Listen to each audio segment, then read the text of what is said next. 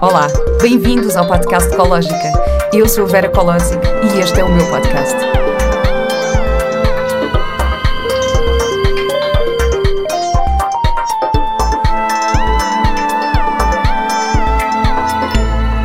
Olá e bem-vindos a mais um episódio do podcast Ecológica. O meu convidado de hoje é o Pedro Teixeira. Pedro Teixeira é professor na Faculdade de Motricidade Humana e investiga há mais de 20 anos aspectos psicológicos e comportamentais da atividade física, alimentação e obesidade. Foi diretor do Programa Nacional para a Promoção da Atividade Física da DGS, entre outros cargos dirigentes que ocupou na FMH e em várias sociedades científicas. Atualmente conjuga o seu trabalho com as funções de diretor de investigação no Instituto Synthesis, Holanda e Estados Unidos, e é coordenador do projeto SafeJourney.pt, dedicado à disseminação da ciência, medicina e cultura associadas ao uso de psicadélicos em Portugal. Olá, Pedro. Olá, Vera. É um prazer ter-te aqui hoje para falarmos sobre esta tua missão de desmistificar e, e esclarecer aqui um bocadinho o potencial das substâncias psicadélicas num contexto de cura, que eu acho que é, que é super importante. Eu ouvi o teu episódio no podcast Maus Hábitos, uh, portanto, já sei algumas coisinhas, mas, mas pronto, queria aqui também esclarecer para quem ouve Ecológica um, o potencial disto. Um, como é que surgiu este teu interesse no, no funcionamento da mente humana e no potencial das substâncias psicadélicas? Então, obrigado pelo convite. Tenho muito prazer em participar no teu podcast e conhecer-te. Um, e também falar deste, deste tema, uh, que é um tema ainda emergente, um pouco dado a, a, mitos e a preconceitos e a ideias erradas. E, e, enfim, é isso que vamos tentar desfazer um pouquinho, uhum. uh, penso eu, nesta hora que vamos estar juntos. Um, eu, eu sempre, sempre, tive um interesse pela psicologia, pela mente humana, não sei bem de onde é que nasceu, uh, mas lembro-me mesmo em miúdo já ter um interesse pela psicologia meu pai, que era um treinador de futebol, falava muito na psicologia, da importância da psicologia, numa altura em que ainda não se falava de psicologia no desporto, em, em grande medida. E mais tarde, pela minha própria experiência com alterações do humor que, que, que tive e que, e, que, e que, das quais sofri durante boa parte da minha vida, ou uma grande parte da minha vida, uh, episódios depressivos que, não, enfim, que, com os quais eu fui lidando, mas, mas que me despertou a curiosidade para o que é que estava a passar na minha mente e como é que podia uh, caminhar no sentido de ter menos dificuldades. Mas, de facto, a verdade é que nunca tive contacto com nenhuma substância psicoativa uh, até aos 47, 48 anos. Uh, por razões, enfim, da minha vida, estava dedicado a outras, a outras, uh, enfim, a outras áreas. Fiz a minha carreira profissional e, e e por coincidência, numa altura, aqui há três anos esta parte, uma conversa com um amigo uh, referiu-me um livro, uh, um livro de um autor que eu já conhecia, mas que não tinha nada a ver com esta área, mas que pela primeira vez estava a divulgar uh, esta, esta nova ciência. O livro chama-se Como Mudar a Sua Mente, o autor é o Michael Pollan, que era já muito conhecido na área da nutrição humana. Eu, eu, estudava para as minhas aulas e para o trabalho que eu fazia noutras áreas e fiquei muito curioso porque achei muito estranho que aquela pessoa estivesse a trabalhar neste assunto. Ele é um jornalista de ciência muito conceituado. Fui ler o livro e o livro, de facto, abriu um, em conjunto com uma altura da minha vida particular em que eu estava, estava também aberto a, novas, a novos caminhos na minha vida. Né? O livro abriu, de facto, de uma maneira, digamos, eh, escancarante este, esta uhum. área, uh, pela, pela, pessoa que era, pela maneira como escreveu, pelas próprias experiências que ele descreve. E pronto, a partir daí uh, iniciei o meu próprio caminho, também de descoberta em várias direções, uhum. uh, mas uh, progressivamente mais interessado, cada vez mais interessado em, em poder também ajudar a fazer um pouquinho do que o Michael Pollan fez, que é levar esta discussão a outras, a outras cabeças, a outros contextos, e nomeadamente em Portugal. Eu acho incrível, não, e a história do teu pai é super à frente, é assim, um treinador, treinador de futebol que tem essa consciência da importância da psicologia é incrível. Tu também tinhas, tu também trabalhavas na área do desporto. Sim, eu comecei mais tarde, é? ele começou, começou bastante mais cedo, ele foi jogador de futebol e depois treinador. E, e, de facto ele tinha esta consciência, embora ele nunca tivesse estudado psicologia, mas lembro-me claramente de ele me dizer que as coisas, os aspectos da natureza psicológica faziam toda a diferença, hum. mas ele não tinha um psicólogo na equipa técnica, não havia, não se falava muito, não era, não era hábito falar-se disso. E por alguma razão eu também sempre tive, acho, acho que um pouco, se calhar como ele, por sermos, uh, termos uma natureza introspectiva, mais, hum. mais reservada, mais virada para dentro um pouquinho, que nos habituamos a estar atentos aos nossos próprios estados mentais e à influência que isso tem na vida, na saúde, na, na performance, na, nas relações, etc. E, portanto, sempre tive essa curiosidade. Lembro-me desde miúdo de me interessar e, curiosamente, embora estudasse, estudasse depois desporto e depois saúde, digamos assim, todos os meus trabalhos, todas as minhas teses, desde a licenciatura até o doutoramento, foram na área da psicologia da saúde. Hum. Uh, e, portanto, eu estava sempre a cair para esse lado e, e, portanto, olha, desta vez caí mesmo. E, na verdade, estão relacionados, porque, assim, aliás, é de senso comum e é cientificamente, está cientificamente provado que, que uma pessoa que pratica, pratica desporto tem uma mente mais uh, saudável ou mais no entanto, isto também pode, usar, também pode ser feito ao contrário, não é? Porque depois há pessoas, imagina, eu, eu conheço pessoas que se calhar são aditas a substâncias e que depois substituem essa adição por uma adição por desporto. Uhum. Ou, que, ou que às vezes, como querem atingir um objetivo, também não ouvem o seu próprio corpo. Uhum. Um, e não têm, não têm aquela consciência da, da não violência para consigo próprios, uh, às vezes. Um, mas, por outro lado, o, o, desporto e o exercício físico de uma forma equilibrada também ajuda muito a equilibrar a mente. Uhum. Sim, isso é um regresso à minha vida antiga, em que promovia a atividade física na, na população portuguesa. E, e, é como tudo. É como tudo, não. A atividade física e o exercício têm, de facto, um potencial de, de, de, regulação positiva, de normalização das funções do nosso corpo, fisiológicas e psicológicas, ou biológicas e psicológicas, como se, como se queira dividir, que é, que é ímpar. É, é, é, muito interessante, até a relação com os psicodélicos, se calhar podemos voltar lá, uhum, porque sim, sim. existe uma relação. Mas, de facto, tem uma, tem uma capacidade de, de regular positivamente o nosso humor, a nossa, o nosso metabolismo, o nosso peso, a nossa alimentação, até fantásticos. Mas, como tudo, eh, por vezes, eh, todos os comportamentos são passíveis de serem usados de forma que depois acabam por não ser funcionais na nossa vida, mas é uma exceção. Eu penso que a atividade física e o exercício, uh, na, na, população em geral, sofremos muito mais na população pelas pessoas que não fazem suficiente atividade física do que por aqueles poucos que, enfim, às vezes usam para, no fundo, para se esquecerem de outras coisas na vida, não é muito mais do que isso. A adição à atividade, ao exercício físico é, é muito rara e é difícil até de definir. Uh, embora se fale dela, a chamada dependência do exercício está estudada e existem algumas pessoas, e se calhar nós conhecemos algumas nos ginásios e tal, enfim, há uhum. sempre uma pessoa ou outra que nos fazem pensar que, até mesmo na regulação do seu peso, de forma disfuncional, é, com distúrbios alimentares associados, mas, uh, mas sim, a atividade física, o exercício, o desporto até certo nível, porque a partir de certo nível, enfim, podemos discutir se de facto faz bem à nossa saúde mental, mas uh, tem um papel salutogénio muito universal e, e, e, que, e que é interessante porque há relação, de facto, com, com, o tema que vamos falar hoje e se calhar chegamos lá, chegamos lá daqui a bocadinho. É isso, não, vamos chegar lá agora. Vamos, okay. vamos voltar aí. Estávamos aqui a falar das substâncias eh, psicoativas, um, ou dos, dos psicadélicos. Uhum. O que são estes que é psicadélicos, é para quem não sabe? São um conjunto de substâncias que, uh, que, que existem na natureza, quer no reino vegetal, no reino dos fungos e no reino animal, e que depois, no século passado, o homem passou também a conseguir eh, extrair, eh, semi-sintetizar e mesmo sintetizar quimicamente.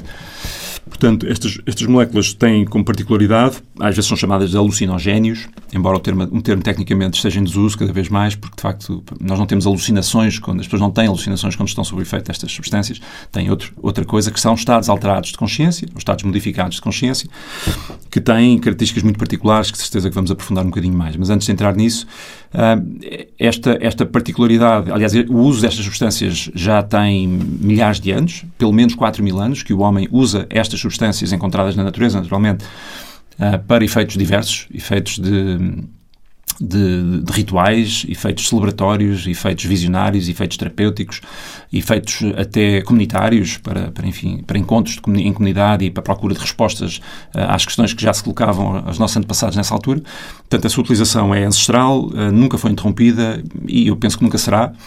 Um, e, uh, do ponto de vista mais uh, técnico, digamos assim, elas têm uma particularidade, muitas delas, os chamados psicodélicos clássicos, de interferirem com um determinado sistema do nosso cérebro, uh, um neurotransmissor e um receptor específico do neurotransmissor serotonina, que todos nós conhecemos por ser um regulador hum. do humor, da alimentação, enfim, da temperatura corporal, do apetite, etc. E, e, e, ao estimularem particularmente um, um receptor 2A de serotonina, foram classificadas dentro desta categoria. Uh, portanto, uma, uma, visão mais estrita são quatro ou cinco substâncias que interferem especificamente com este receptor e depois isso, isso, isso se traduz num conjunto de efeitos uh, psicológicos, neurofisiológicos, enfim, mais até do que físicos, porque físicos não há, não há grandes efeitos. Uhum. E depois há um conjunto de outras substâncias que têm, cuja experiência, portanto, o aspecto fenomenológico destas, uh, destas substâncias é, uh, é, é, similar uh, a outras substâncias que não são tão específicas daquele receptor, mas cuja experiência é similar. E já podemos listá-las todas, posso dar aqui alguns exemplos. Sim, dá, dá aqui uh, alguns exemplos exato. só para percebermos Portanto, do, que é, do que é que estamos a falar. O, o psicadélico clássico, mais vezes mais falado e mais conhecido, é o LSD. É um ácido, um ácido lisérgico 25, que, que, é um, enfim, um composto, uma molécula semissintética, porque inicialmente até foi derivada de um fungo, de, de, um, de um cereal. Mas é um, é um químico hoje em dia e que foi muito usada no século passado e foi muito, digamos, uh, popularizada e depois culturalmente foi associada a uma série de processos políticos, inclusive, que depois até levou à, à, proibição do uso e da venda de todas estas, produção de todas estas substâncias. Parecidos com o LSD, dentro dos psicodélicos clássicos, temos a psilocibina, que é a substância que está psicoativa mais importante dos chamados cogumelos mágicos, ou das trufas mágicas, ou das trufas que contêm psilocibina, que é um termo técnico. E, te, e, depois temos também o, o, DMT, que é a substância ativa mais importante na, na, bebida ayahuasca, que muitas pessoas conhecem, e temos também a mescalina, que até é o que foi primeiro descoberto, foi, foi o primeiro a ser descoberto, que está presente sobretudo em dois catos uh, nas Américas, uh, o cato chamado peyote e o cato São Pedro. Estes quatro compostos são os psicodélicos clássicos e que têm todos eles este, este efeito particular sobre este receptor de serotonina que eu falei. No entanto, o DMT, nós temos uh, eh, DMT. Sim. Não é? Ah, sim, o DMT também, é, destes todos, tem essa particularidade de ser sintetizado endogenamente, portanto, o nosso corpo sintetiza DMT, não se sabe muito bem para que, para que efeito, não se sabe muito bem se tem alguma função ou se é um resquício de, dos nossos antepassados que ainda está presente, mas que não tem nenhuma função. Há quem o equipar ou, ou, ou, ou postula a hipótese de que pode estar presente em situações de morte iminente, em que o nosso cérebro pode libertar quantidades de DMT um bocadinho acima daquilo que, que, normalmente circulam, que parecem não ser biologicamente ativas ou serem funcionais, mas é uma área de alguma controvérsia que está a ser estudada e que não se... Enfim, há pessoas que admitem que o DMT tem essa, essa função de, de, ser libertado em grandes quantidades, não sabe bem porquê, mas na, na, altura da morte, ou de morte iminente, que às vezes não resulta em morte. De facto, é a única que é endógena. Uh, está presente em plantas e está presente em animais, em, em formatos distintos, uh, e pode também ser consumida só, só como DMT, ou fumada, ou inalada, enfim, de várias maneiras. Mas, de facto, a forma em que é utilizada de forma mais, uh, mais popularizada, de forma mais, mais comum, é integrando uh, o composto de bebida ayahuasca, que é um composto que, que, envolve a preparação de duas plantas, digamos assim, que depois é cozinhada durante muito tempo e que dá origem a uma bebida. Sim, também já, já falei aqui no, no podcast exatamente, sobre isso. Exatamente, já tem. Um, sim, e, e, acho que e essas substâncias são seguras? Porque acho que isso é assim uma das, Sim, das perguntas que, que, a maior parte das pessoas faz. Já agora refiro algumas outras que estão nesta classe também hum. dos psicadélicos, mas que não, são, não estão dentro dos clássicos. Ah, ok, assim. ok, ok. Desculpa. Só para terminar, já agora.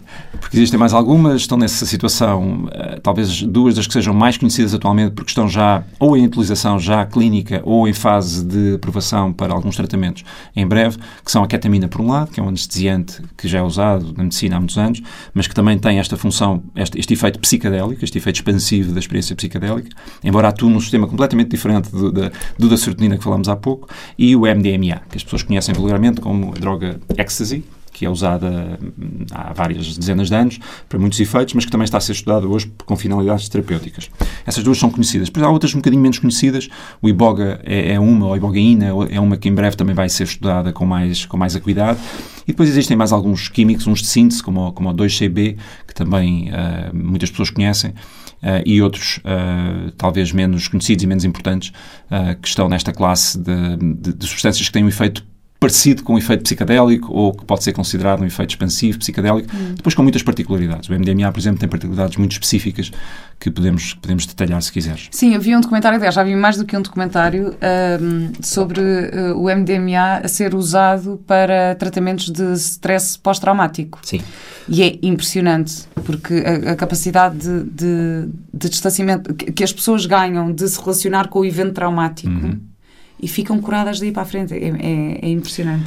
É de facto, parece ser um potencial único uh, para essa doença em particular, mas para o trauma em geral. Hum. E portanto, de trauma, acho que todos nós sabemos um pouco, ou um pouquinho, ou muito, depende das vidas, mas, mas todos nós, aliás, há quem defenda que o ser humano é mesmo objeto de um trauma nos primeiros anos de vida, por Sim, melhor aliás, que seja. Não sei se viste agora o, este documentário que teve a circular online do, do Gabor Mate. Do Gabor sim. Mate, sim, que é, que é the, the Wisdom of Trauma, sim. e que ele diz que, que é a grande epidemia. É... Eu concordo, é, é, é de facto, está na origem de muito do sofrimento que todos nós temos sofrimento esse que pode, pode, pode ser, digamos, aliviado, pode ser bem integrado na vida, hum. uh, ou quando, quando é demasiado, depois é integrado de maneiras menos funcionais e, e até de maneiras mesmo muito disfuncionais.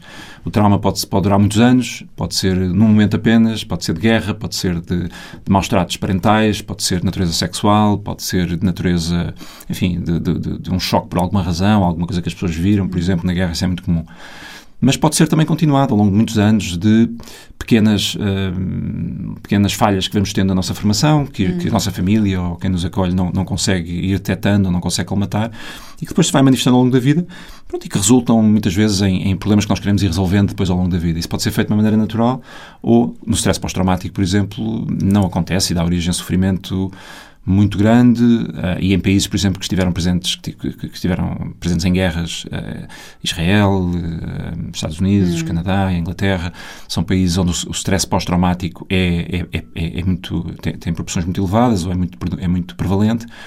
E, e, é, um, e é um problema que, que não, não tem boa cura, não, não tem bons tratamentos atualmente e, e, tem um custo na, na, enfim, na sociedade dramático, porque só em suicídios são, são os milhares, todos os anos nos Estados Unidos só relacionados com trauma, até com trauma de guerra, mas depois, por exemplo, trauma sexual nos Estados Unidos é também pois. epidémico, não se fala muito disso. Eu vivi lá uns anos e de vez em quando li umas coisas sobre o assunto e, e, e sei que é uma. É uma enfim, é uma verdade escondida, mas, mas, mas que está à vista, digamos assim, para quem quer ver.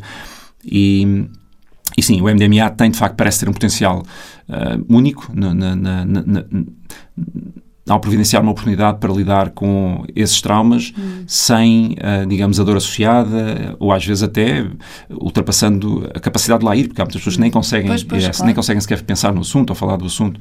É? E ao desligar, através de processos relacionados com, com a amígdala, no nosso cérebro e outros, uh, o MDMA tem, tem, tem um efeito muito, muito diverso no nosso cérebro e parece ser, o, digamos assim, o, a mistura ideal para, de facto, levar as pessoas a poderem ter processos de terapêuticos muito, muito rápidos e muito transformadores, muito dramáticos. E as outras uh, substâncias de que falaste também têm esse potencial de, de, de cura de, com traumas, por exemplo? Uh, está a começar a ser estudado. Há quem, há quem esteja a começar a estudar a psilocibina, que está mais estudada para a depressão, também para o, para o stress pós-traumático. Uh, e, portanto, vamos saber mais sobre esse assunto em breve.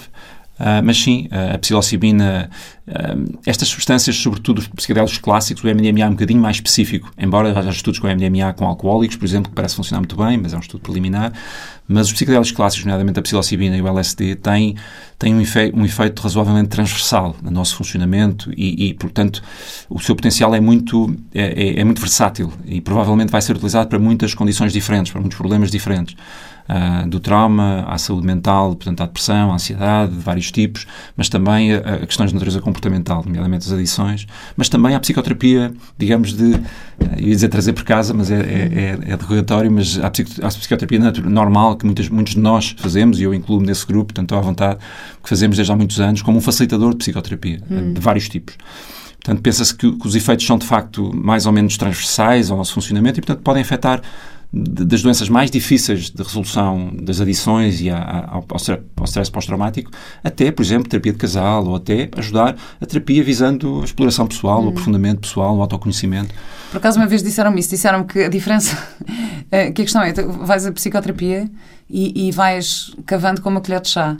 E quando tens uma experiência psicadélica, tu cavas com uma retroescavadora. o que é que tu achas sobre isto? É, não é a analogia que eu, uso, que, eu, que eu ouço mais frequentemente, mas é interessante, de facto, porque há, há essa noção de conseguir muito em pouco tempo é? e, de, e, de, se conseguir progressos terapêuticos uh, em, em, em, pouco tempo. Um, um importante aspecto a salientar desde já é que hoje em dia quase não se fala em terapia psicadélica ou, ou no uso de psicadélicos do ponto de vista eh, terapêutico, fala-se em terapia assistida por psicadélicos ou psicoterapia assistida por psicadélicos. Hum.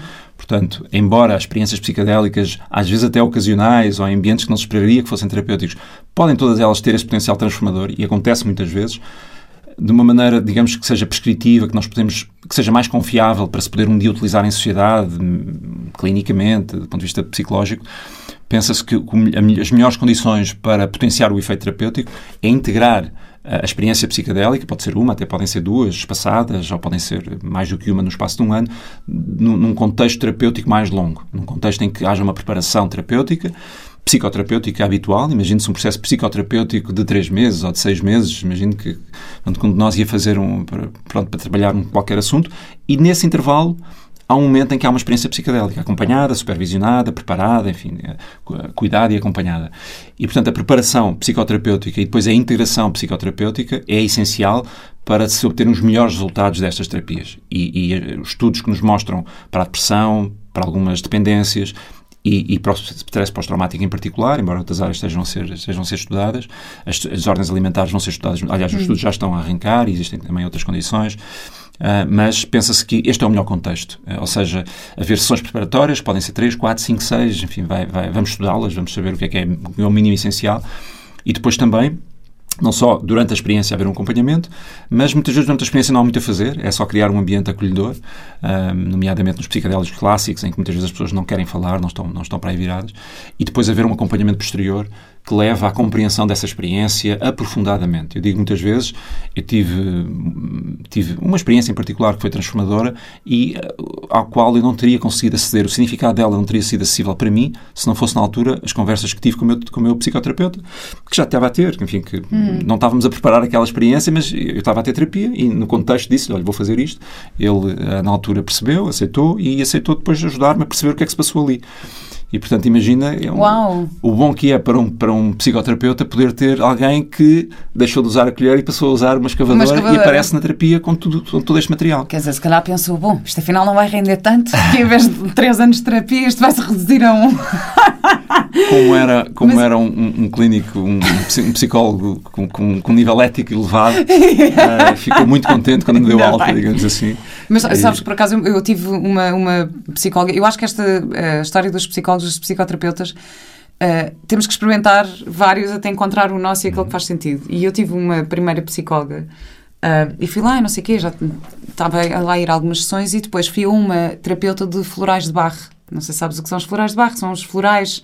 Uh, são comuns para a ansiedade, vendem-se tipo nas lojas de produtos naturais e não sei o quê. Mas esta terapeuta fazia florais específicos para, para mim, para as minhas questões e para aquilo que eu precisava. E falaram-me nela e eu fui lá, fiz uma consulta e aquilo teve imenso efeito em mim. E eu depois fui à psicóloga e disse: Descobri esta terapeuta de florais de barro e foi incrível. Ela disse: Ó oh, Vera, vai ter que escolher. Eu não tenho pozinhos mágicos, só fica comigo ou fica com ela. E eu fiquei tão ofendida com aquilo, eu disse: Vou ficar com a terapeuta de florais. tipo, aquilo resulta para mim. Tu achas que esta, e essa, esta questão destas experiências psicadélicas são bem aceitas uh, no geral? A minha experiência tem sido a melhor. A minha experiência tem sido a melhor. Não encontrei até agora um psicólogo, eu conheço vários, tenho vários amigos nessa profissão, que eh, com maior ou menor proximidade a tenha desenhado ou tenha, tenha achado que não era útil ou que não era, pelo menos que não valia a pena saber mais. E depois há uns que estão a tentar formar-se até e tentarem uh, informar-se, até por uma questão deontológica, até por uma questão de, de, de, obrigação profissional, porque cada vez mais vai, vão, vão, existir pessoas como nós, que vão aparecer no psicólogo, nós ou muitas outras, uhum. que vão aparecer psicólogo com estas questões. Olha, ouvi falar deste tema, quero saber mais. Ou estou a pensar fazer, ou estou a pensar experimentar, o que é que me pode dizer? Ou já fiz, está disposto a ajudar, não é? E mesmo que as pessoas não tenham elas próprias experiência, não tenham, enfim, não, não tenham muito conhecimento nesta área, acho que vão ter que o ter, vão ter que o obter, na medida em que cada vez mais pessoas vão procurar esta experiência. Agora, eu acho que no melhor dos casos, uh, os psicólogos percebem de facto o potencial que está aqui e eu acho que não nos vai roubar clientes, pelo contrário, vai, vai, vai trazer mais pessoas à terapia, uhum. precisamente pela razão que eu acabei de dizer, porque se nós fizermos bom, bem o nosso trabalho de disseminação destas, desta, deste potencial, vamos nunca esquecermos de dizer que, que, e de frisar que isto são terapias, não são momentos, não são experiências só por si. Podem ser também, mas se pensarmos em saúde mental, acho que devemos falar em terapias. Agora, é um facto, e também e eu acho que interessa falar disso, que estas, que estas substâncias têm, têm sido utilizadas para muitos outros efeitos e vão continuar a sê-lo. E a mim interessa bastante o processo de legitimar o uso, de normalizar o uso, de integrar o uso uh, destas substâncias na nossa sociedade. E, e, e, que nós, em sociedade, compreendamos o seu potencial e possamos ir criando contextos cada vez mais normais, digamos assim, de utilização. Porque há, há, um estigma que ainda perdura, que é as pessoas que utilizam drogas, as pessoas que utilizam substâncias, digamos, ou são marginais, ou querem sair da sociedade e querem, não, não se querem integrar nesta sociedade. E há uma razão de ser para isso, porque de facto há, essa, há alguma dessa tradição, tem, tem acontecido isso um pouco ao longo, do, ao longo dos tempos. Os psicodélicos não apontam para aí, ao contrário do que as pessoas podem pensar. As pessoas tipicamente que têm experiências psicodélicas bem-sucedidas querem voltar à sociedade, querem trazer os ensinamentos para a sua vida em sociedade, querem incorporar outras pessoas nesse, nesses novos contextos de vida. Na melhor das hipóteses, querem, querem elas próprias modificar a sociedade, mas de dentro para fora. E não criando sociedades alternativas ou criando comunidades uh, paralelas. Eu não gosto muito da palavra alternativo, porque soa sempre assim a coisas. Mas meias... também existe. Também, também existe. existe. e há lugar para isso. Há lugar para isso. Mas eu penso que os psicadelas têm um potencial tão grande que seria uma pena se ficassem restringidos a, a nichos de grupos de pessoas ou, claro. ou, pequenas comunidades que estão afastadas da sociedade e que muitas vezes não estão muito interessadas em compreender e alterar a sociedade em que vivem e muitas vezes da qual beneficiam também, com serviços de saúde, com serviços de educação e por aí fora, com serviços de preservação das matas, só para ser assim um bocadinho mais, mais controverso. Mas, um, mas eu estou investido na, na normalização deste, deste tema e que todos nós, aliás, eu tenho a felicidade de ter hoje em dia comigo, digamos, na minha comunidade, pessoas que estão interessadas neste tema, eh, das pessoas das mais variadas uh, origens e, e, formações e profissões, todas elas bem integradas na sociedade. E nenhuma delas quer criar, digamos, comunidades alternativas na, na Costa Rica ou, ou, na Nova Zelândia. Ou, elas estão interessadas em trazer, trazer para as suas claro. relações, trazer para, as suas, para a sua saúde mental e das pessoas com quem vivem. Ou se calhar poupar dinheiro em terapia. Pronto, podem querer. eventualmente, eventualmente. Uh... Mas olha, estas, estas substâncias são seguras, porque eu acho que isso é assim, é uma grande, é uma grande uh, questão quando, quando se fala nestas, nestas experiências? Sim, é, é uma pergunta central e, e, de facto é uma grande surpresa verificarmos, como eu verifiquei desde cedo e hoje em dia está digamos, provado acima de suspeita, que são das substâncias psicoativas mais seguras de todas. Aliás, eu até te queria fazer outra pergunta, que é, são seguras para toda a gente? Não, não são seguras para toda a gente, como, como tudo na vida, não é? Como não há nada na vida que seja seguro para toda a gente, não é? hum. nem mesmo, enfim, caminhar na rua para algumas pessoas não é seguro. Uh, não, não são seguras para toda a gente, são seguras para a generalidade das pessoas e para, e para a generalidade dos usos que são feitos, uh, mas há, há situações particulares em que se aconselha prudência. Nomeadamente, pessoas que têm condições uh, do foro psíquico diagnosticadas uh, e, que, um, e, pronto, e, que são particulares e, e, e, que se pensa, embora não esteja provado, que, que, podem estar mais sujeitas a que uma experiência desta, desta natureza um, desencadeie um, um surto psicótico ou, digamos, um, um processo mal ajustado do ponto de vista psicológico, pessoas com doença bipolar, Uh, pessoas com doenças do foro, uh, uh, digamos, da psicose, a esquizofrenia, hum. sendo, sendo o caso mais, mais, mais comum, digamos assim. Para essas pessoas, embora haja quem diga que, ah, que nós vamos perceber e vamos, com, com, vamos compreender como usar os psicodélicos também com estas populações, essas pessoas não devem utilizar que outras pessoas não devem utilizar. Pessoas que estão em fases críticas da sua vida uh, e que estão, digamos, muito descompensadas do ponto de vista psicológico. A não ser que o façam com o devido acompanhamento, não é? Mas do ponto de vista, digamos, de auto-uso ou com amigos, um, ah, numa situação em que uma pessoa está muito frágil do ponto de vista psicológico ou está muito digamos, um, está com algum problema muito, muito intenso que está, que está presente, uh, isso pode, de facto, um, acelerar, digamos, ou, ou, ou desencadear um, uma, uma intensificação do estado em que a pessoa está, que pode ser, pode não ter bom efeito, pode, ser, uhum. pode acabar por ser contraproducente. Depois, eu acho que não, não de, estas, estas substâncias devem ser utilizadas de forma consciente, de uma maneira geral, com conhecimento do que é que se está a fazer porque elas são de facto muito poderosas, embora sejam extremamente seguras. Há casos de pessoas que consumiram, por exemplo, quantidades de LSD uh, dezenas de vezes superiores às doses normais, o que para qualquer outro fármaco daqueles que nós temos na nossa casa de banho, uh, no nosso, na nossa, nossa utilização comum, uh, nos matariam, por simplesmente. e não aconteceu nada especial. As pessoas recuperam do ponto de vista. têm episódios muito agudos do ponto de vista psicológico, mas passado algumas horas estão de volta à sua vida. E, e há, e há há, há, digamos, há consensos uh, de especialistas que apontam nesta direção, sendo a psilocibina os cogumelos estão, estão no, dentro das substâncias psicoativas no, no patamar mais baixo, das mais seguras, portanto. Mas, como tudo, há riscos. E esses riscos previnem-se, não se proíbem. Não é? Como os riscos de fazer mergulho, os riscos de saltar de um avião, os riscos de fazer de escalar uma montanha difícil, não são, não são atividades proibidas, claro. é? nem, nem, estigmatizadas. Mas são atividades que têm que ser preparadas. E, tem, as pessoas devem fazê-las com conhecimento do que estão a fazer e até acompanhadas, na maior, na maior parte dos casos. E há alguma uh, possibilidade de desenvolver experiências? Se agora disseste, ah, uma pessoa tem experiência e depois volta, não é? Há a possibilidade de não voltar, porque acho que há um bocadinho esse, esse ah, medo. É, é, é raríssimo. é, um, é um medo muito comum. Um, talvez seja o mais comum de todos até. uh, que eu, eu, não volto o mesmo e que já não possa voltar à minha vida. Pessoas, por exemplo, que têm vidas relativamente estabilizadas e que não querem enfim, não querem grandes tumultos, sentem-se bem na vida, têm medo depois, quando voltarem, não, não poderem voltarem diferentes e, e despedirem-se do seu emprego ou, ou mudarem de, de, parceiro, enfim, coisas... Mas isso também pode acontecer com dois anos de terapia. Exatamente, no sentido positivo, não é? No sentido claro. Uh, e, é uma boa comparação, porque de facto há assim uma espécie de consenso de que, por alguma razão que não se percebe, estas experiências quando são transformadoras, tendem a transformar as pessoas na direção, em direções mais positivas do que não, do que o oposto. É, é, é algo que não se percebe muito bem, não se percebe porquê. Uh, por exemplo, tende a melhorar as relações, por exemplo, tende a aproximar as pessoas da natureza, tende a, as pessoas a, a, terem menos defesas e a aceitarem-se a si próprias uh, com, com, mais capacidade. Enfim, um conjunto de efeitos, para além de tende, tenderem a, a regular o humor e a normalizar muitas destas condições de que falámos há pouco. Um, dizia um, um, investigador muito conhecido nesta área, que ainda é vivo, o Stan, Stan Groff, que são um, amplificadores não específicos da nossa experiência. Isto significa que são relativamente genéricos e, portanto, amplificam de uma maneira geral, qualquer estado em que nós estejamos. Uh, normalmente é na direção positiva, mas uh, pode não ser, pode não ser. E pessoas que estejam muito, enfim, digamos, fora do seu normal do ponto de vista psicológico, e há até alguns exemplos recentes, agora nos tumultos que houve nos Estados Unidos, a propósito de, no final das eleições uh, presidenciais, de pessoas que são maus exemplos de utilização de psicodélicos e, e, que acabam por não contribuir para a sociedade e acabam por ter efeitos que não são muito adaptativos, não são muito funcionais. Mas, de uma maneira geral, um, as pessoas voltam, e as pessoas voltam mesmo quando tomam doses enormes destas substâncias. Uh, e muitas vezes, como dizias, voltam melhor. E, e depois, e depois já não há como olhar para trás. depois é olhar para a frente e ver quais são as direções, porque há assim experiências relativamente comuns de, de, de, efeitos destas substâncias que têm a ver com a abertura, em geral, a abertura à vida, a abertura às nossas emoções, a abertura a, a novas formas de viver, tornamos mais flexíveis, menos rígidos e, portanto, isso também tem implicações. Aliás, a flexibilidade psicológica é talvez os traços uh, que foi recentemente identificado como os traços melhores que as pessoas podem ter do ponto de vista da sua saúde e bem-estar psicológico e mental.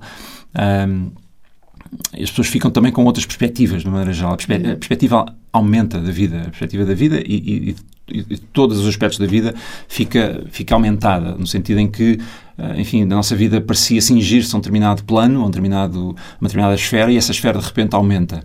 E nós podemos, aquilo que, era, aquilo que parecia impossível, passa a ser possível, e às vezes passa a ser até fácil. Seja relacionarmos com a pessoa X, seja tocarmos um instrumento que sempre, sempre pensámos tocar e que achávamos que não era para nós e de repente estamos a experimentar, seja comunicarmos com as pessoas de maneira diferente, seja abordarmos o nosso trabalho de maneira diferente, as nossas ambições profissionais também e uh, muito comum é uh, relacionarmos com a natureza também de forma diferente. Hum. É muito interessante, não se percebe porquê, mas é muito comum as pessoas terem Uh, experiências em que comunicam, em que se ligam à natureza ou, ou, que passam a estar mais despertas para isso. Uh, Estavas e... a falar dessa, agora da música, eu lembrei-me, eu tenho um amigo meu que teve uma experiência super intensa e que ele se viu a tocar uma série de instrumentos. Ele, hoje, ele nunca tinha tocado num instrumento, não era música, e hoje em dia uh, toca imensos toca. instrumentos. É, é comum. despertou, despertou nele assim um. Não, não um talento, mas, mas quer dizer, uma, uma vontade, e de repente ele, ele sente-se super uh, inteiro agora que tem esta, esta relação Exato. com a música. Dizia, dizia um investigador a propósito disso, mas uma expressão que eu gosto muito, que é que os psicodélicos não nos ensinam nada de novo, mas ajudam-nos a recordar coisas que já sabemos, hum. ou, ou, a identificar, ou a reconhecer, ou a redescobrir coisas que já estão dentro de nós. Isto pode se aplicar ao ponto de vista da sociedade, não é? A sociedade a, a reaprender, ou relembrar-se como se relacionar de forma sustentável com a natureza, mas também nós próprios. E às vezes nós temos estas vocações que de alguma maneira sabemos ou intuímos que estão cá, mas que por receios, ou por falta de oportunidade, ou porque a vida nos empurrou em outras direções, parecia um caminho perdido. E de repente passa a ser. Eu tenho um caso de um amigo exatamente assim, que foi pianista muito, muito jovem, depois teve um trauma porque tocou em público e aquilo não correu bem, muito jovem, hum. e passou décadas sem, sem voltar a tocar, uh, e de repente, com, com, com a ayahuasca, no caso, uh, voltou ao instrumento e hoje em dia adora fazer música, e a música faz parte da vida dele de uma maneira muito, muito intensa e muito, muito gratificante. Hum. E, e, em relação. Um qual é, qual é o perigo de usar psicodélicos? Imagina, se estivermos a, tomar, se estivermos a ser acompanhados, imagina que temos uma questão psicológica qualquer e estamos a tomar ou comprimidos para dormir, ou ansiolíticos, ou, ou sei lá, seja o que for. Um, é perigoso um, tomar estas substâncias em simultâneo? Depende da substância. E aí vale a pena consultar um psiquiatra, sobretudo um psiquiatra, já existem alguns que têm conhecimento também sobre os efeitos farmacológicos psico psicoativos dos, dos, psicodélicos e, e, verificar se de facto há ou não uh, o potencial de várias consequências negativas. A mais perigosa pode ser desencadear, de facto, um, um desajuste, um, um, um problema de natureza psicótica ou, uh, ou uma experiência muito mais forte do que aquela que, se, que, que, poderíamos estar à espera. Muitas vezes acontece precisamente o, o, o, efeito oposto, que é as pessoas acabarem por ter uma experiência muito mais baixa, muito mais, digamos, reduzida do que aquela que estavam à espera. Uh, mas é preciso, é muito específico. É específico para as substâncias, é, é, específico para as substâncias, porque elas têm, digamos, efeitos uh, fisiológicos, neurofisiológicos distintos, e é, é específico para os, para os medicamentos. E é muito comum uh, haver um período de desmame do medicamento, uh, ou reduzir a dose, um, ou experimentar o psicadélico com uma dose mais baixa e perceber o que é que se passa, mas aí recomendo mesmo não fazer. Uh, em caso de dúvida, não fazer.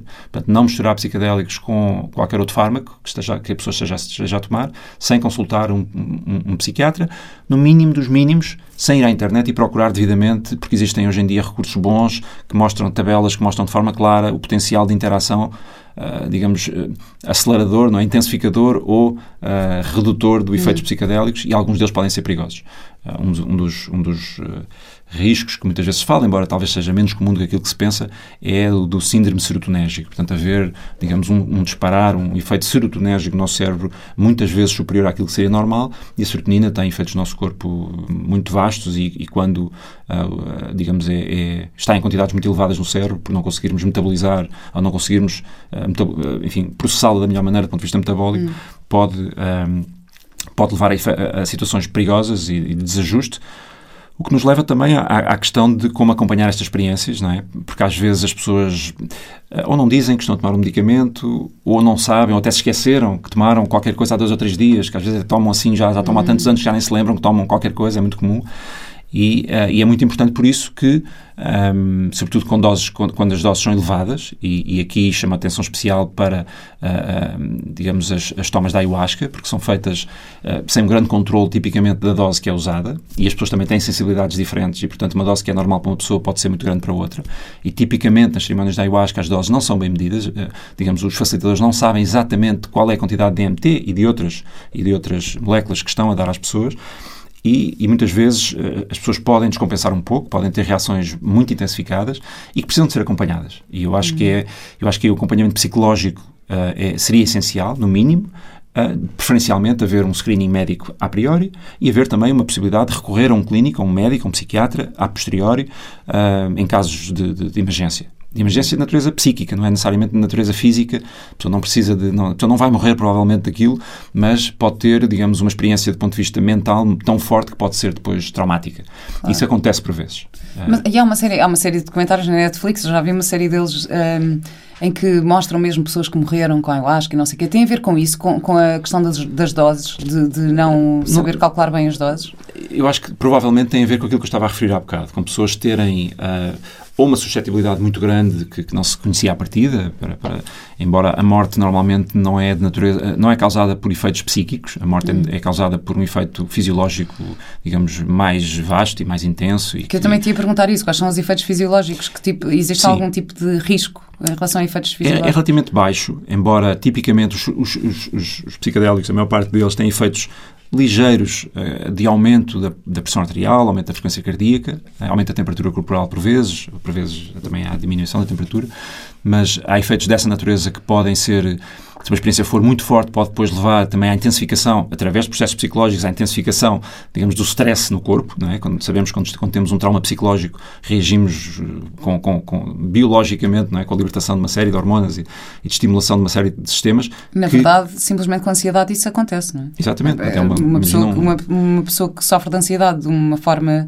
muito grave também sente isso. Exatamente. Portanto, isso, para uma pessoa, por exemplo, que tenha um, um problema de base de foro cardíaco, por hipótese, não é? e que não foi detectado, tenha, tenha uma fragilidade cardíaca, hum. pode ser fatal. Não é? Num, num caso, é muito raro, e é muito raro acontecer, e é muito rara a coincidência de haver alguém que tem, digamos, um problema do foro cardíaco que não foi diagnosticado e que depois é sujeito a uma dose muito elevada claro. da ayahuasca, é de facto muito raro.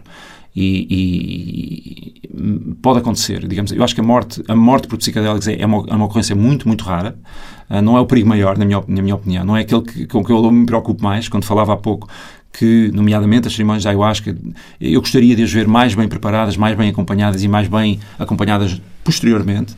Uh, mas não é por problemas de, de, de que levem, digamos, a, a, a, doença física. É por a possibilidade de haver uma, uma descompensação psíquica uh, que depois seja muito seja difícil de integrar ou demora muito tempo a integrar. Eu acho que as pessoas depois acabam por voltar ao seu estado normal, hum. mais, mais mês, menos mês, mas às vezes são experiências que a pessoa preferiria não ter tido. E aí se distingue uma, uma boa viagem psicodélica de uma viagem que, que, que, era melhor não ter tido. É a pessoa, passado uma semana ou duas, com o processo que fez, olhar para trás e dizer aquilo foi muito intenso, aquilo foi mesmo, às vezes, muito assustador, uh, foi dramático, foi a coisa mais intensa que eu vivi, mas eu não me arrependo de ter feito. Essa é a diferença entre uma viagem e as chamadas bad trip, uma viagem normal, uma viagem terapêutica, transformadora, que pode ser difícil de suportar, porque às vezes põe-nos em contacto com coisas que andamos a esconder de nós próprios há, uhum. há dezenas de anos, mas que com o devido acompanhamento e com o devido apoio e, e também compreensão e conhecimento técnico, é? hoje em dia uh, os, os, os, as pessoas que fazem, por exemplo, integração psic, psicadélica já são objeto, já existem muitos cursos que preparam as pessoas para esse processo, os clínicos, uhum. psiquiátricos e psicólogos, para saberem o que fazer nessas circunstâncias, não só acompanhar no momento, mas sobretudo depois. Ah, isso é espetacular. Sim. Mas cá, em Portugal? Uh, também vai começar a haver cá, por exemplo, por acaso foi cancelado, mas por causa do Covid, mas ia haver agora um workshop dessa natureza hum. uh, em julho, uh, no norte de Portugal. por acaso eu ia participar nela como, como, como curioso, digamos assim, mas foi cancelada hoje, recebi hoje o e-mail, foi cancelado.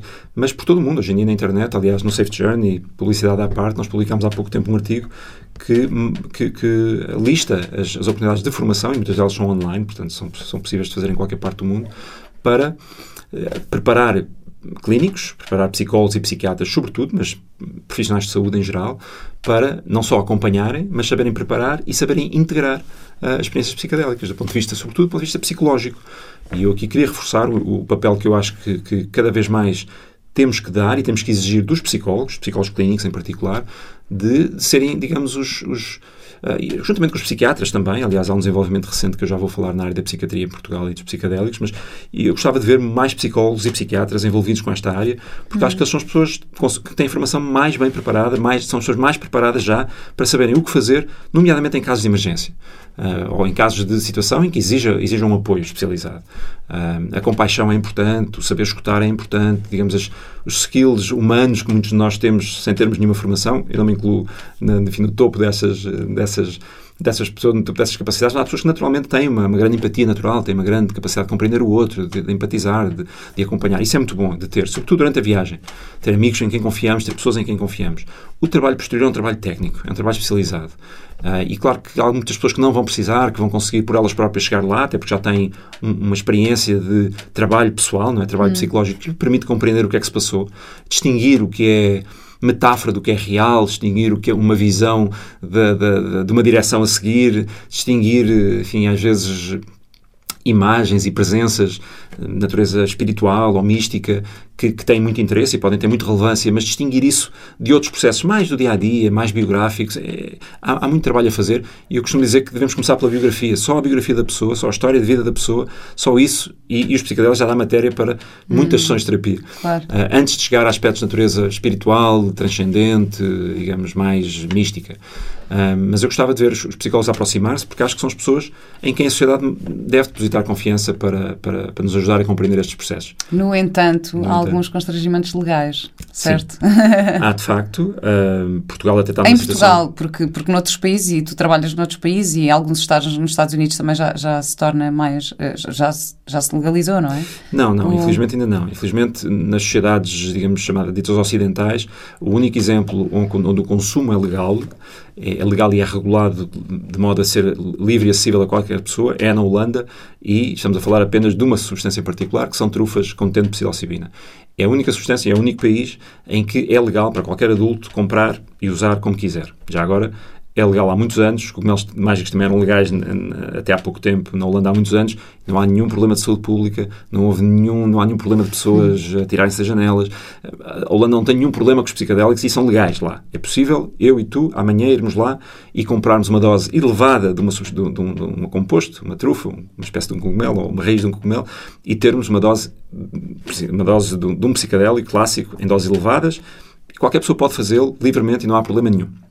Só para estigmatizar, uhum. porque se calhar se mais países tivessem a mesma situação, verificávamos claro. mais ou menos o mesmo. Mas, de facto, é o único país. Portugal está na linha a seguir, que é a linha de países que descriminalizaram em Portugal a totalidade das substâncias uh, psicoativas. Isso significa o quê? Que uma pessoa não pode ser criminalizada pelo uso pessoal destas substâncias, mas continua a ser uma substância controlada e continua a ser ilegal produzir, vender, distribuir, incentivar o consumo, etc. Continua a ser ilegal em Portugal, embora não, tenha, não tenhamos em Portugal tradição de, digamos, eh, perseguição, uh, uh, portanto, legal de, de pessoas que fazem isto. Eh, os Estados Unidos, o Canadá e alguns outros países começaram este processo que Portugal já teve, hum. que é começarem a despenalizar, descriminalizar e, em alguns casos, a começarem a legalizar eh, a venda eh, de cogumelos mágicos em alguns estados, em algumas cidades. Estamos a fazer esse caminho. O caminho que, por exemplo, a cannabis já fez, em que neste momento já é, em muitos estados dos Estados Unidos, a maioria dos estados, em Portugal e em outros países, já é, digamos, já está legal para, para utilização médica e até para utilização pessoal não? É? em muitos países.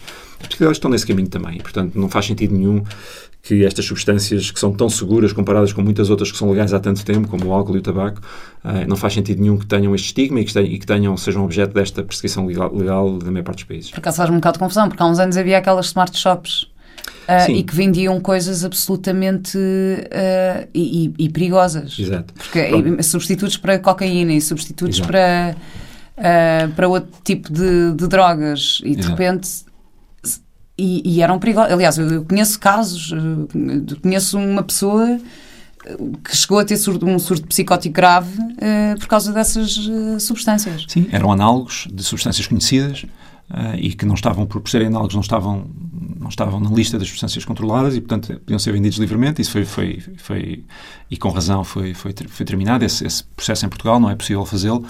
Um, e, e, chama a atenção destas novas substâncias psicoativas, que são substâncias que estão constantemente a ser produzidas e que, e que é necessário estudar e perceber e, e não distribuir de forma livre, preferencialmente.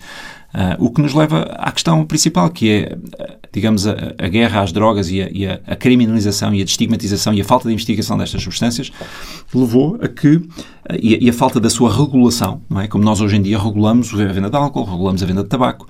Significa o quê? Que um adulto digamos, um adulto que esteja livre, não é? que não esteja, uh, enfim, qualquer adulto pode comprar essa substância e essa substância é sujeita a um conjunto de procedimentos para garantir a sua segurança, para garantir que as pessoas sabem o que é que estão a comprar e garantir, portanto, que não têm surpresas e que não correm riscos desmedidos e também que pode ser estudado, o tabaco é uhum. é estudado pela investigação há muitos anos.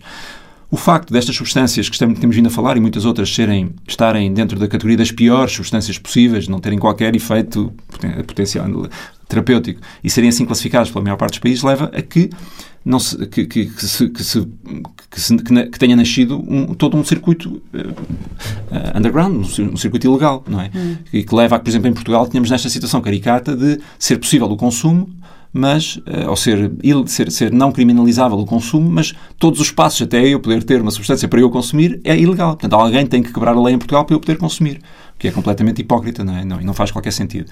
Mas mais do que isso não é possível regular. Mas imagina, tu comprando num site holandês, isso é ilegal? Enfim, são zonas, são zonas cinzentas, uh, depende do que é que se compra, depende de como é que se importa, as, as próprias, uh, mesmo esses sites vendem substâncias que supostamente não são para consumo humano e, portanto, estamos numa zona cinzenta. Mas, eh, mas o que é facto é que são substâncias que em Portugal não são sujeitas à regulação. Portanto, ninguém as pode testar, ninguém as pode, uh, digamos, publicitar de modo a dizer: olha, a substância contém esta substância, contém claro. esta quantidade e só deve ser consumida por estas pessoas. E a venda deve ser interdita, por exemplo, a crianças ou pessoas que tenham, enfim, que estejam doentes. Enfim, Sim, qualquer... não façam uma omelete para os miúdos. Isso, isso pode ser perigoso.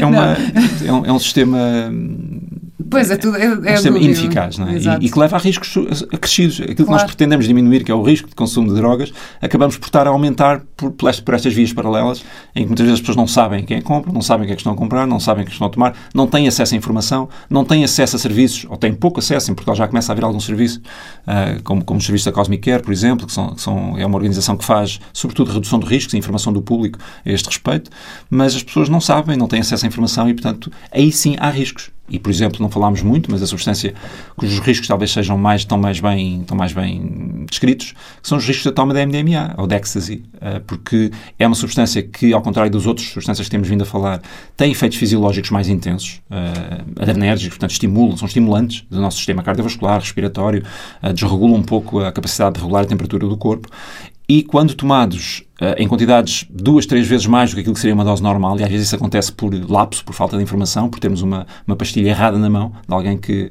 enfim, de alguém que vendeu uma pastilha com mais do que aquilo que dizia que vendia, e depois as pessoas estão, por exemplo, numa, numa discoteca sujeitas a calor e a, e a, a umidade e, a, e não, não, conseguem hidratar, ou não conseguem, digamos, arrefecer, e aí sim há riscos todos os anos morrem pessoas em discotecas, em Inglaterra está bem documentado, um, com, com, com, digamos, overdoses de MDMA. Hum comparado com as pessoas que tomam MDMA e que não têm problema nenhum, é uma, é uma porcentagem baixíssima. Mas ainda assim é um risco que podia ser completamente evitado. Uh, se as pessoas tivessem informação e se o mercado fosse regulado e se as pessoas que comprassem soubessem que estavam a comprar e a sociedade assumisse os riscos desse, desse consumo. Assumisse que, tal como o que fazemos na condução automóvel, o que fazemos na, enfim, na educação dos nossos filhos, o que fazemos no acesso a praias é? ou a zonas perigosas de mar, que é reduzir o risco, informar as pessoas, reduzir o risco, mas não é proibir o acesso. Claro. Uh, o, que é que fazia, o que é que acontecia se nós proibíssemos o acesso, digamos, a praias fluviais perigosas? O que é que acontecia? As pessoas iam lá na mesma e iam-se afogar mais vezes. É isso que acontece com as drogas. É? As pessoas, nós sempre consumimos substâncias psicoativas, sempre gostámos de correr alguns riscos, sempre gostámos de fazer coisas arriscadas, desafiantes. É? Sempre fizemos, a espécie humana sempre o fez. Uh, é uma questão de sabermos, de sermos, sermos crescidos relativamente a isso, sermos adultos em sociedade relativamente a isso e assumirmos todos esses riscos e, e também os benefícios. E aqui em relação à informação, vamos então falar do teu do projeto e do site safejourney.pt. Qual é a intenção ao criares este, este projeto? A intenção é mesmo essa que, que, que está subjacente àquilo que eu disse antes, que é informar. Um, Uh, educar, se quisermos, uh, chamar a atenção, uh, melhorar o nível de discussão, Uh, ter acesso à informação de base científica que já está a decorrer. Eu próprio já estou envolvido também um pouquinho nessa, nessa, nessa investigação, nessa área de investigação psicadélica, da ciência dos psicadélicos, que hoje em dia está a disparar por todo o mundo. E, portanto, dar acesso a quem queira, a quem tenha interesse. Portanto, o objetivo não é, não é incentivar o consumo de maneira nenhuma, é, é incentivar a informação e o acesso à informação, para que cada pessoa possa saber, tal como tem acesso a muita outra informação, ter acesso e saber que esta é uma realidade e que tem riscos e tem, e tem vantagens ou tem benefícios potenciais. Um, e depois as pessoas fazem o seu caminho, como eu fiz o meu e como, uhum. como, muitas pessoas fizeram. Mas é de facto, não havia nada assim em português, havia umas coisas no Facebook, mas não, não muito difundidas, digamos assim. Um, e. Um, mas se alguém quiser ter uma experiência destas, é possível saber como através do teu site? é possível ter informação que ajuda a tomar essa decisão. Hum. Uh, nós não dizemos explicitamente está aqui, uh, Sim, quer também fazer, atenção, este episódio não é um, um, incentivo ao consumo.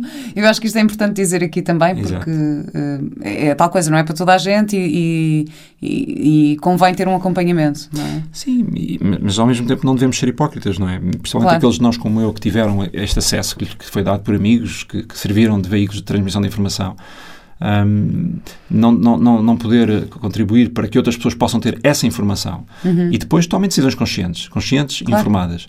Uh, portanto, nós não indicamos onde, onde é que as pessoas podem ter consumos, não indicamos doses de que as pessoas podem tomar, indicamos o que é que a ciência nos vai mostrando sobre o efeito destas substâncias, como é que se pode reduzir o risco para quem um dia decidir fazê-lo. Uh, damos muitos recursos para as pessoas poderem informar em outros sites, através de outras fontes de informação, e, e aproveito para uh, destacar o, o, aparecimento, há duas semanas, três semanas atrás, de, de, uma, de uma sociedade médica eh, que, que, eu penso que vai ter um papel importantíssimo em Portugal, chama-se a Sociedade uh, para a Aplicação Clínica dos Enteógenos, que é, mesmo, que é o mesmo psicadélicos, uhum. portanto podia ser Sociedade para a Aplicação Clínica de Psicadélicos, que é uma sociedade formada por psiquiatras ah, apenas. Sim, mas é um nome mais formal, sempre dá, dá é um, um ar mais, mais sério. É, um mais. não tem tanta carga, eles explicam no site porque é que escolheram o nome, enfim, são discussões... São discussões linguísticas que não importa muito, mas, mas tem um sentido mas eh, o que é Reflexão é um conjunto de psiquiatras, jovens psiquiatras do Porto, muito bem formados, pelo que eu já tive, já comuniquei um pouco com eles, e já não os conheci pessoalmente, mas estamos nesse caminho, e que, e que representam um passo essencial, que é a abertura a uma, a uma, a uma profissão-chave neste aspecto, eh, eu até pensei que os psicólogos dessem o primeiro passo na formação de uma associação hum. de psicólogos interessados em psicadélicos, mas foram os psiquiatras, uh, digamos, uh, honra-lhes seja feita, uh, e são pessoas que estão muito informadas sobre o assunto, que têm contactos com organizações internacionais de ponta nesta área e que penso que vai ter um papel essencial na, na, na normalização e no, no, no, trazer mais clínicos, mais psiquiátricas, psiquiatras, mais médicos, mais psicólogos para esta área e, e, legitimar, no fundo estigmatizar, perceber que isto é uma área como outra qualquer e que não faz sentido ser, enfim, estar nas franjas da sociedade. Mas é possível então uma pessoa iniciar um processo com um desses uh, terapeutas, por exemplo? Que... Não, não é possível. Uh, em Portugal não é permitido hum digamos, criar, oferecer experiências psicadélicas, hum. é, é, contra a lei e é, e é, punível, é punível até de modo severo, embora eu não conheça ninguém que tenha, que tenha sido perseguido por este efeito, mas de facto não é permitido. Não existe hoje em dia a possibilidade de recomendar em Portugal e na maior parte dos países uh, um sítio onde, para além de estudos de investigação, e é possível, um, ou excetuando a ketamina, as clínicas de ketamina que estão a aparecer em muitos países e eu, eu, já sei que estão a aparecer também, vão aparecer também em Portugal em breve. Uh, essas sim, como a ketamina é, é uma, é uma medicina aprovada pelo Infarmed e pode ser utilizada, ainda que off-label, ainda que por um objetivo que não é aquele que, para o qual o Infarmed o indica, digamos assim, mas pode ser utilizado já hoje em dia em Portugal de forma legal. E eu acredito que vão, vão, começar a aparecer clínicas em que esta utilização é feita. Outra exceção é a ibogaína, ou é, que é uma substância extraída da, da, planta iboga, na qual também já existem sítios em Portugal onde é possível ter estas experiências, que são experiências de natureza psicadélica também, muito viradas para o tratamento das adições, mas que estão a ser estudadas também para outras adições, adições graves. Uh, toxicodependência, enfim, e, e, outras. Ah, o iboga é usado para curar as adições, ou seja, Exatamente. estas substâncias também não têm esse caráter aditivo. Sim, não falámos disso, não, tem até um caráter, ao que parece, parece anti-aditivo. Uhum. Ajudam a libertar-nos de, de adições a outras substâncias. E de facto uhum. elas não são aditivas, sabemos isso de estudos humanos e animais. Uh, é outra, outro mito que também, não é? Que, que, as pessoas ficam aditas, ficam dependentes de psicodélicos. É um. É um, é um contrassenso, não, não, não acontece. Aliás, quem toma um psicodélico de uma dose substancial percebe logo que não, não vai querer eh, fazer vida daquilo. não vai querer repetir aquela experiência enfim, de forma ligeira ou, ou de forma, enfim, ou de forma menos, menos intencional. Hum. E, e estas experiências podem afetar de alguma forma a vida familiar, por exemplo? Positivamente. Uh, como eu disse há pouco, uh, eu equiparo-as à terapia. É? Conseguimos começar a ver o mundo da forma como as crianças o veem. Uh, esse, é um, esse, é um, esse é um aspecto giro, de natureza mais, até mais, digamos, neurofisiológica, porque alguns dos efeitos que o nosso cérebro sofre, no sentido positivo, uh, durante e após as experiências, durante algum tempo, parecem equiparar-se do ponto de vista das, das ligações entre redes neuronais, entre, entre redes de neurónios e, e, redes funcionais do nosso cérebro. Não é determinadas áreas, mas o modo como as redes funcionam entre si uh, e determinadas cadeias de transmissão nervosa no nosso cérebro parecem equiparar-se ao cérebro de uma criança, em que uh, o cérebro fica mais, de, por um lado, fica um bocadinho mais caótico, fica um bocadinho menos organizado, é como as crianças são um pouco caóticas, não é? Pouco, pouco eficazes em algum sentido, mas ao mesmo tempo muito mais criativas, muito mais abertas, muito mais sujeitas a estímulos, portanto disponíveis, suscetíveis a estímulos do exterior, o que leva à aprendizagem, que faz sentido, as crianças precisam de aprender, o que leva a comportamentos de exploração de coisas que antes não, não fazíamos. Portanto, isto verifica-se também na, na, nos adultos e, e, portanto, há quem compare o estado pós-psicadélico ao, ao, estado de um cérebro de uma criança ou de um jovem ainda muito aberto à aprendizagem, muito aberto à exploração, muito aberto à vida em geral com os riscos que isso comporta. Ficamos muito suscetíveis, ficamos muito sensíveis. Ah, eu lembro-me quando tive uma experiência marcante, a experiência, a primeira experiência marcante que tive, e durante três meses aproximadamente não conseguia ligar o rádio do carro. E curiosamente só comecei a, comecei, comecei a ouvir rádio no carro, com uma estação particular que eu não vou referir, mas uma estação que tem música particularmente, enfim, digamos, profunda e de boa qualidade. Ah, ok, agora já me quis dizer. Uh, pop e não, tipo, nada, nada. notícias, pop, música ligeira, ruído, discussões. Eu não conseguia ligar o rádio e hum. explique-se lá isto, não é? Se calhar uma criança também não gosta de ouvir eh, tipo determinadas coisas na rádio. Mas pronto, mas isto, tu tinhas-me feito outra pergunta que era se podem acontecer transformações na vida familiar, não é? E acho que é o contexto onde elas acontecem mais vezes, porque são os nossos ambientes próximos, são as nossas relações mais importantes, quer com os nossos parceiros, quer com os nossos familiares, uh, quer ascendentes, quer descendentes. É aí que as coisas muitas vezes começam e, e é aí que acontecem, e muitas vezes os traumas também estão aí, é? as dores estão aí, as, as, as barreiras, as rigidezes, as, digamos, os mal-entendidos, o sofrimento está, está precisamente aí. E portanto eu acho que as pessoas tornam-se um, ehm, mais hábeis a relacionarem-se primeiro com elas e depois com os outros. Isso só por si é transformador. E às vezes é isso que transforma, que é outro aspecto importante, que as, as, as pessoas acham que às vezes os psicodélicos podem transformar por magia, não é? As coisas, uh, entras de uma maneira na experiência e sais de outra maneira. Mas muitas vezes o que se passa é que sais, de facto, aberto uh, uh, de outra maneira e depois são as semanas seguintes que cristalizam aquilo que se vai transformar. Seja através de uma conversa que se tem com uma pessoa X, seja através de um, de um passeio que vamos fazer na natureza, seja através de um sonho que temos, seja através de uma música que escrevemos, seja através de um poema que escrevemos, seja através de, de, de, de uma uma expressão física, corporal, que fazemos, vamos dançar, uma coisa que sempre quisemos fazer e nunca fazíamos, e de repente percebemos que o nosso corpo tem dores associadas, mas também tem uh, capacidade de expressão e capacidades uh, terapêuticas, não é? Curativas. Eu não gosto muito, não uso muitas vezes a palavra uhum. cura porque é assim muito definitiva, não é? Muito dicotómica, ao doente e ao uhum. curado. Eu acho que estes processos são processos de vida inteira. Portanto, nós nunca estamos curados, de facto, dos nossos traumas. Nós integramos, tornamos, tornamos os traumas nossos, nossos amigos, digamos assim, nossos, nossos companheiros.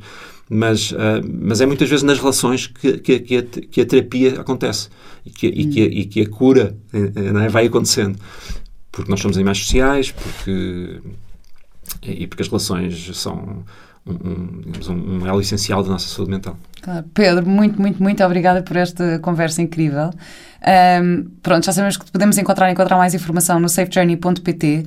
No entanto, tens livros ou documentários que possas também uh, aconselhar aqui, para quem quiser saber mais? Bom, o livro, o que eu aconselhei antes, talvez seja um bom ponto de partida, e está traduzido em português, Como Mudar a Sua Mente, Michael Pollan mas se calhar é mesmo mais fácil ir ao site, porque nós temos lá de facto imensos recursos, livros, podcasts, uh, uh, filmes, vídeos. Uh, há Eu vi o Psychedelic Renaissance, que, que achei espetacular. Sim, há, há, esse. Mesmo na Netflix já há, há, umas séries que têm alguns episódios ah, sobre isso. Há o, acho que é o.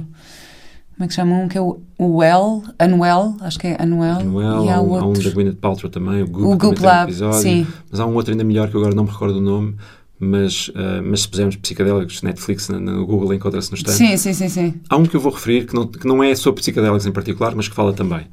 Que eu penso que estará a ficar disponível numa plataforma qualquer se não está já, ou então está em pay-per-view através da net, que se chama Fantastic Fungi. Hum. Fungos fantásticos. Uh, é um documentário sobre os fungos e sobre a, rede micélio dos fungos que existe na natureza. Uh, abre portas para a compreensão da natureza de maneira incrível e te fala também dos fungos psicadélicos e do potencial que têm. É uma boa introdução a este mundo, um, sem ser demasiado prescritivo, sem ser demasiado, digamos, específico. É assim um é um abrir portas, porque a relação entre os psicadélicos e a natureza é uma da qual vamos ouvir falar muitas vezes, e esse, esse comentário faz, faz jus a isso e é, é magnífico, é, é, um comentário magnífico. E claro, tenho que recomendar aqui também o teu episódio dos Maus Hábitos, no podcast Maus Hábitos, com o Martim e o Zagal, Uh, e também o episódio, o outro episódio deles que se chama O Renascer da Fênix, em que eles partilham a experiência que tiveram uh, com estas substâncias. Portanto, recomendo estes dois episódios. Vão lá ouvir também os maus hábitos, que eu também sou fã. uh,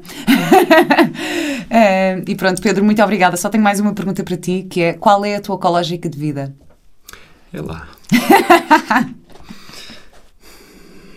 eu vou dizer um, ouvir bem hum. pacientemente. Escutar bem. Ouvir, parece que depende do ouvido. Escutar talvez seja um bocadinho mais profundo. Acho que é algo que estamos pouco habituados a fazer hoje em dia e que se escutarmos bem ou observarmos bem o outro e a realidade à nossa volta uh, e também a nossa realidade interna uh, nos pode ir, ir, ir, ir, aproximando do melhor caminho. Escutar bem, pacientemente. Hum. Boa. Bom conselho. Gosto disso. Obrigada, Pedro, e até breve. Obrigado.